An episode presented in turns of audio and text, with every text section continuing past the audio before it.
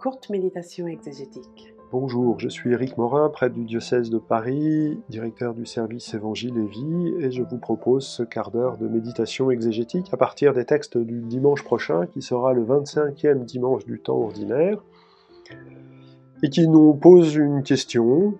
Est-ce que la politique et l'argent sont des choses euh, sérieuses?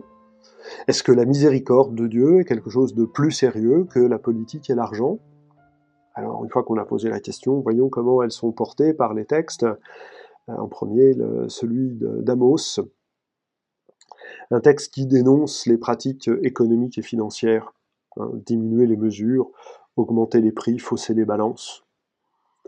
c'est un texte du 8e siècle avant Jésus-Christ, hein, mais quand on parle de diminuer les mesures, augmenter les prix, fausser les balances, euh, appelle ça l'inflation compétitive ou la désinflation compétitive, enfin voilà, des, pratiques euh, de filou euh, pour faire plus d'argent. Hein, euh, voilà, on va même acheter le faible pour un peu d'argent, le malheureux pour une part de sandales. On vendra jusqu'au déchet du froment. Je me souviens de campagne du CCFD à propos de, déchets de poulet qui étaient vendus en Afrique et qui du coup avaient coupé. Alors, ils étaient vendus pour trois fois rien puisque c'était les déchets que les bénéfices avaient été faits sur les parties, les, cuisses et les ailes, et, les blancs, et que du coup, euh, en vendant les restes et les déchets pour trois fois rien, en fait, on avait euh, euh, anéanti les cultures vivrières familiales qui permettaient aux familles de, vivre du produit de leur ferme. La campagne s'appelait, si je ne me trompe, le poulet plume l'Afrique, pour faire prendre conscience de ça. Donc moi je suis saisi par ce texte du 8e siècle qui dénonce euh, des mécanismes économiques qui fonctionnent encore toujours aujourd'hui et qui dénonce l'âpreté au gain. Qu'est-ce qu'on est ingénieux euh, dans notre âpreté au gain?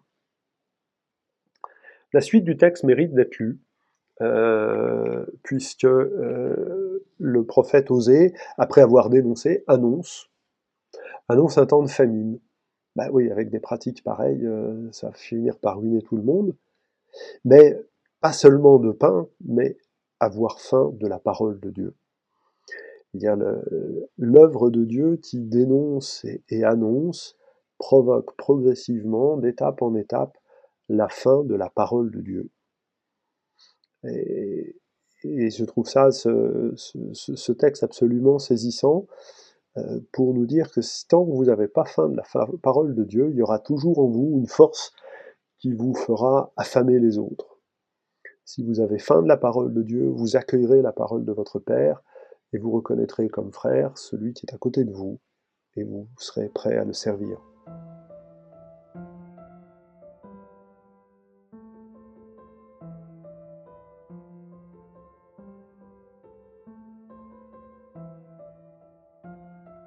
Cette question de l'universalité euh, est reprise dans la première à Timothée, où euh, le fragment qui nous est proposé au début du chapitre 2 donne des consignes pour la prière liturgique. Et la consigne essentielle, c'est de prier pour les chefs d'État et tous ceux qui assurent, exercent l'autorité. Donc on voit bien la, la préoccupation universelle qu'on soulignait à l'instant. Il faudrait juste rappeler que euh, l'empereur, à l'époque où ce texte est écrit, alors s'il est directement de Paul, c'est Néron, quand même pas un, doux pacifiste, et qui va finir par euh, euh, assassiner Pierre, Paul et, les autres. Ou bien, si on pense que c'est un texte écrit par la suite, l'empereur c'est Domitien, qui lui aussi est un persécuteur connu et reconnu. Et le texte demande de prier pour ces personnes-là, et, de prier d'ailleurs pour toutes les catégories de personnes. Hein, voilà, et, du coup, ça nous aide à réfléchir sur euh, euh, la rôle de la communauté comme euh, intercesseur pour le monde, sans tenir compte des catégories de personnes. On doit prier pour les personnes avec lesquelles on n'est pas d'accord politiquement. Euh, j'ai souvenir d'une prière universelle écrite pendant un temps de grève qui avait laissé quand même euh, qui avait eu des conséquences assez graves dans la société, et la prière universelle invitait à prier pour euh, les grévistes. Elle n'était pas très bien équilibrée quand même dans sa formulation, il faut le reconnaître. J'ai souvenir d'un paroissien qui était venu voir en disant Mais il n'est pas question que je prie pour les grévistes, ils me mettent en difficulté dans, mon travail. Euh, ben oui, c'est justement à ce moment-là que nous sommes appelés à prier pour les personnes.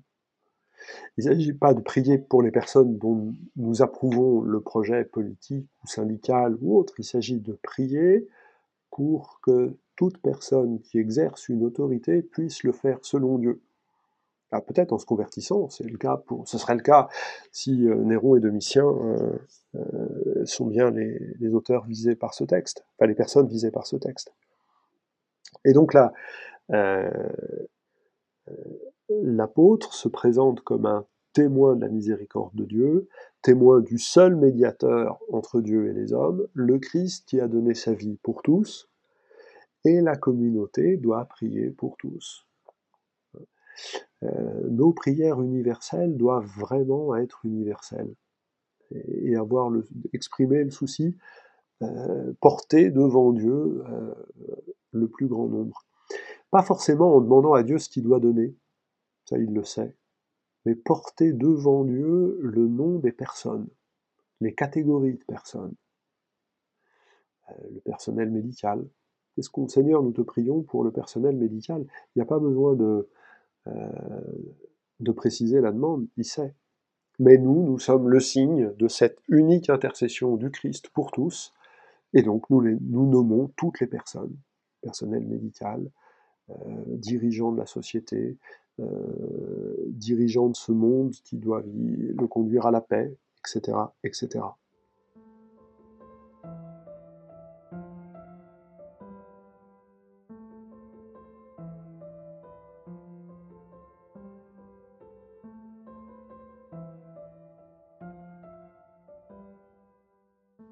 Avec l'évangile, a encore une provocation bien, particulière de Jésus dans cette parabole dite du gérant malhonnête, qui va euh, de nouveau nous, inviter à, articuler ensemble réalité politique et financière avec euh, euh, la miséricorde de Dieu. C'est une parabole qui raconte l'histoire d'un filou qui fait des filouteries pour s'en sortir. Hein, ce gérant est malhonnête, on ne sait pas pourquoi d'ailleurs.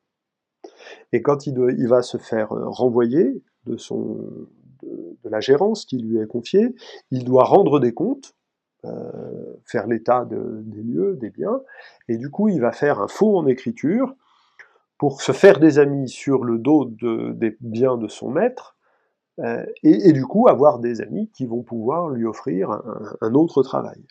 Donc c'est un filou pris la main dans le sac qui, euh, pour s'en sortir, rajoute euh, de la filouterie à la filouterie. Eh bien, que pensez-vous que pense Jésus de cette personne? Eh bien, il en fait l'éloge. Le maître fit l'éloge de ce gérant malhonnête. Pas parce qu'il est malhonnête. C'est pas l'éloge à la malhonnêteté. Alors pourquoi fait-on l'éloge de ce gérant malhonnête? Parce qu'il est habile. Euh, on retrouve euh, un terme qu'on avait il y, a, quelques semaines, euh, l'homme qui faisait des, grands greniers, on lui disait qu'il était insensé. Là, il cet homme, il est sensé, c'est-à-dire qu'il sait agir dans l'urgence. Et dans l'urgence du royaume, voilà, faites-vous des amis pour que on vous accueille dans les tentes éternelles. voilà la parabole que Jésus raconte une histoire d'un filou qui sait prendre les bonnes décisions pour se faire des amis. Et Jésus nous interroge, il dit, et vous, est-ce que vous, qu'êtes-vous prêt à faire pour vous faire, non pas des amis, pas pour s'acheter des amis, ça encore, ce serait une horreur, mais par rapport au royaume de Dieu, pour avoir des amis qui vous aideront à rentrer dans le royaume de Dieu. Qu'est-ce que vous êtes prêt à faire? Cette parabole, vient juste après les trois paraboles que nous avons proclamées et méditées dimanche dernier sur la miséricorde. Et les bons disciples de Jésus que nous sommes, quand on se rappelle que ces trois paraboles euh, de la brebis perdue et retrouvée, de la drague perdue et retrouvée, du fils perdu et retrouvé, sont des paraboles par lesquelles Jésus justifie son attitude qui fait bon accueil aux pécheurs et mange avec eux, on se dit, tiens, il aura bien répondu. Et là, Jésus s'adresse à ses disciples.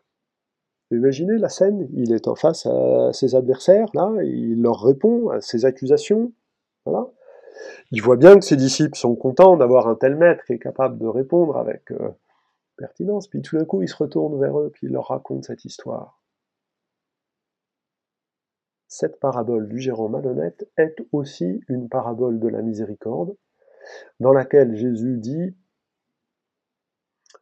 Ceux qui ne sont pas d'accord avec moi, les adversaires, ils mettent la loi au-dessus de la miséricorde. Et la loi, c'est trop important pour qu'on y mêle des questions de miséricorde, parce que sinon on relativise tout. Mais est-ce qu'il n'y a pas d'autres choses qui, dans votre, votre vie, sont plus importantes que la miséricorde? L'argent, par exemple? Est-ce que vous pensez que euh, ce que je vous apprends pour vivre le royaume, comme l'avènement de la miséricorde du Père, euh, ça concerne tous les domaines, sauf, sauf ce domaine euh, sérieux et important que sont les relations politiques et économiques? Vous voyez comment Jésus s'inscrit dans la droite ligne du prophète Amos et de tout ce que nous avons lu précédemment? Une autre chose, c'est que ce gérant malhonnête, il ressemble à quelqu'un que j'aime bien. Ah ben Jésus lui-même. Jésus, n'est-ce pas celui qui est accusé, sans forme de procès, de dilapider les biens, de dilapider l'héritage l'héritage de la loi, il va manger avec les publicains et les pécheurs, bah, il dilapide tout, tout fout le camp avec quelqu'un comme ça. Jésus n'est-ce pas celui qui va faire des remises de dettes? Rappelons-nous rappelons que remettre les dettes, c'est une expression pour pardonner. Dans le Notre Père, nous disons pardonne-nous nos offenses. Le texte dit remets-nous nos dettes comme nous les remettons nous aussi à ceux qui nous doivent. Euh, Jésus est celui qui remet les dettes pour que dans les tentes éternelles, dans le royaume, nous puissions entrer. La miséricorde de Dieu est toujours surprenante. La miséricorde de Dieu, quand elle est chevillée au corps de ceux qui la vivent, leur fait prendre des décisions effectivement déraisonnables selon nos critères. Mais justement, c'est ce qu'il y a de plus raisonnable puisque c'est ça qui nous ouvre le royaume. Dernière petite chose sur ce texte, qui se conclut par une réflexion sur l'argent, hein, ce qui est euh, digne de confiance dans la moindre chose, ce qui est digne de confiance dans une grande, celui qui est malhonnête dans une moindre chose est malhonnête dans une grande. Si vous avez été digne de confiance pour l'argent malhonnête, qui vous confiera le bien véritable L'argent est appelé malhonnête. Il est malhonnête pas parce que non, il faut avoir de l'argent, euh, ça permet d'acheter les choses, c'est quand même un progrès euh, euh, social, voilà. Mais il est malhonnête quand il prétend nous assurer la vie. Le mot que Jésus emploie, c'est un mot araméen, mammon.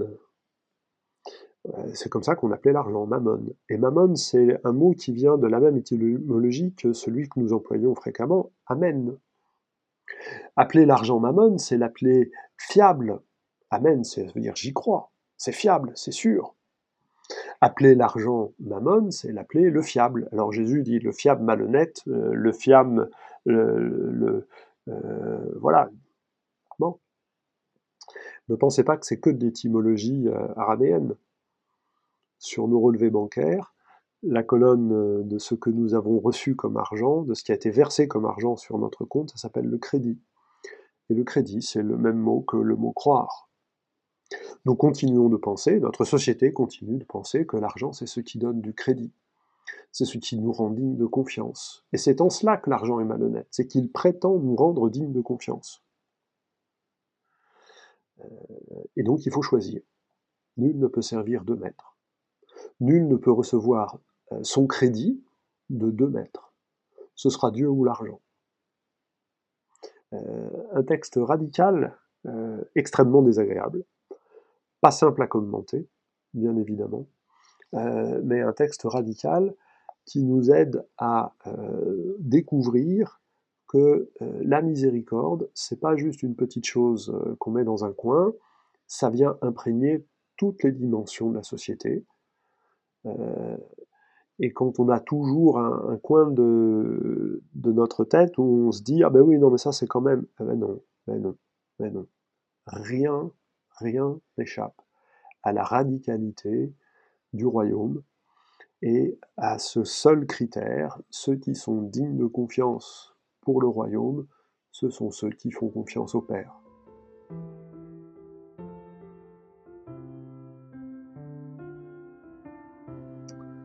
Voilà, je vous remercie de votre patience, de votre fidélité. Je vous souhaite une bonne semaine, un bon dimanche. À bientôt.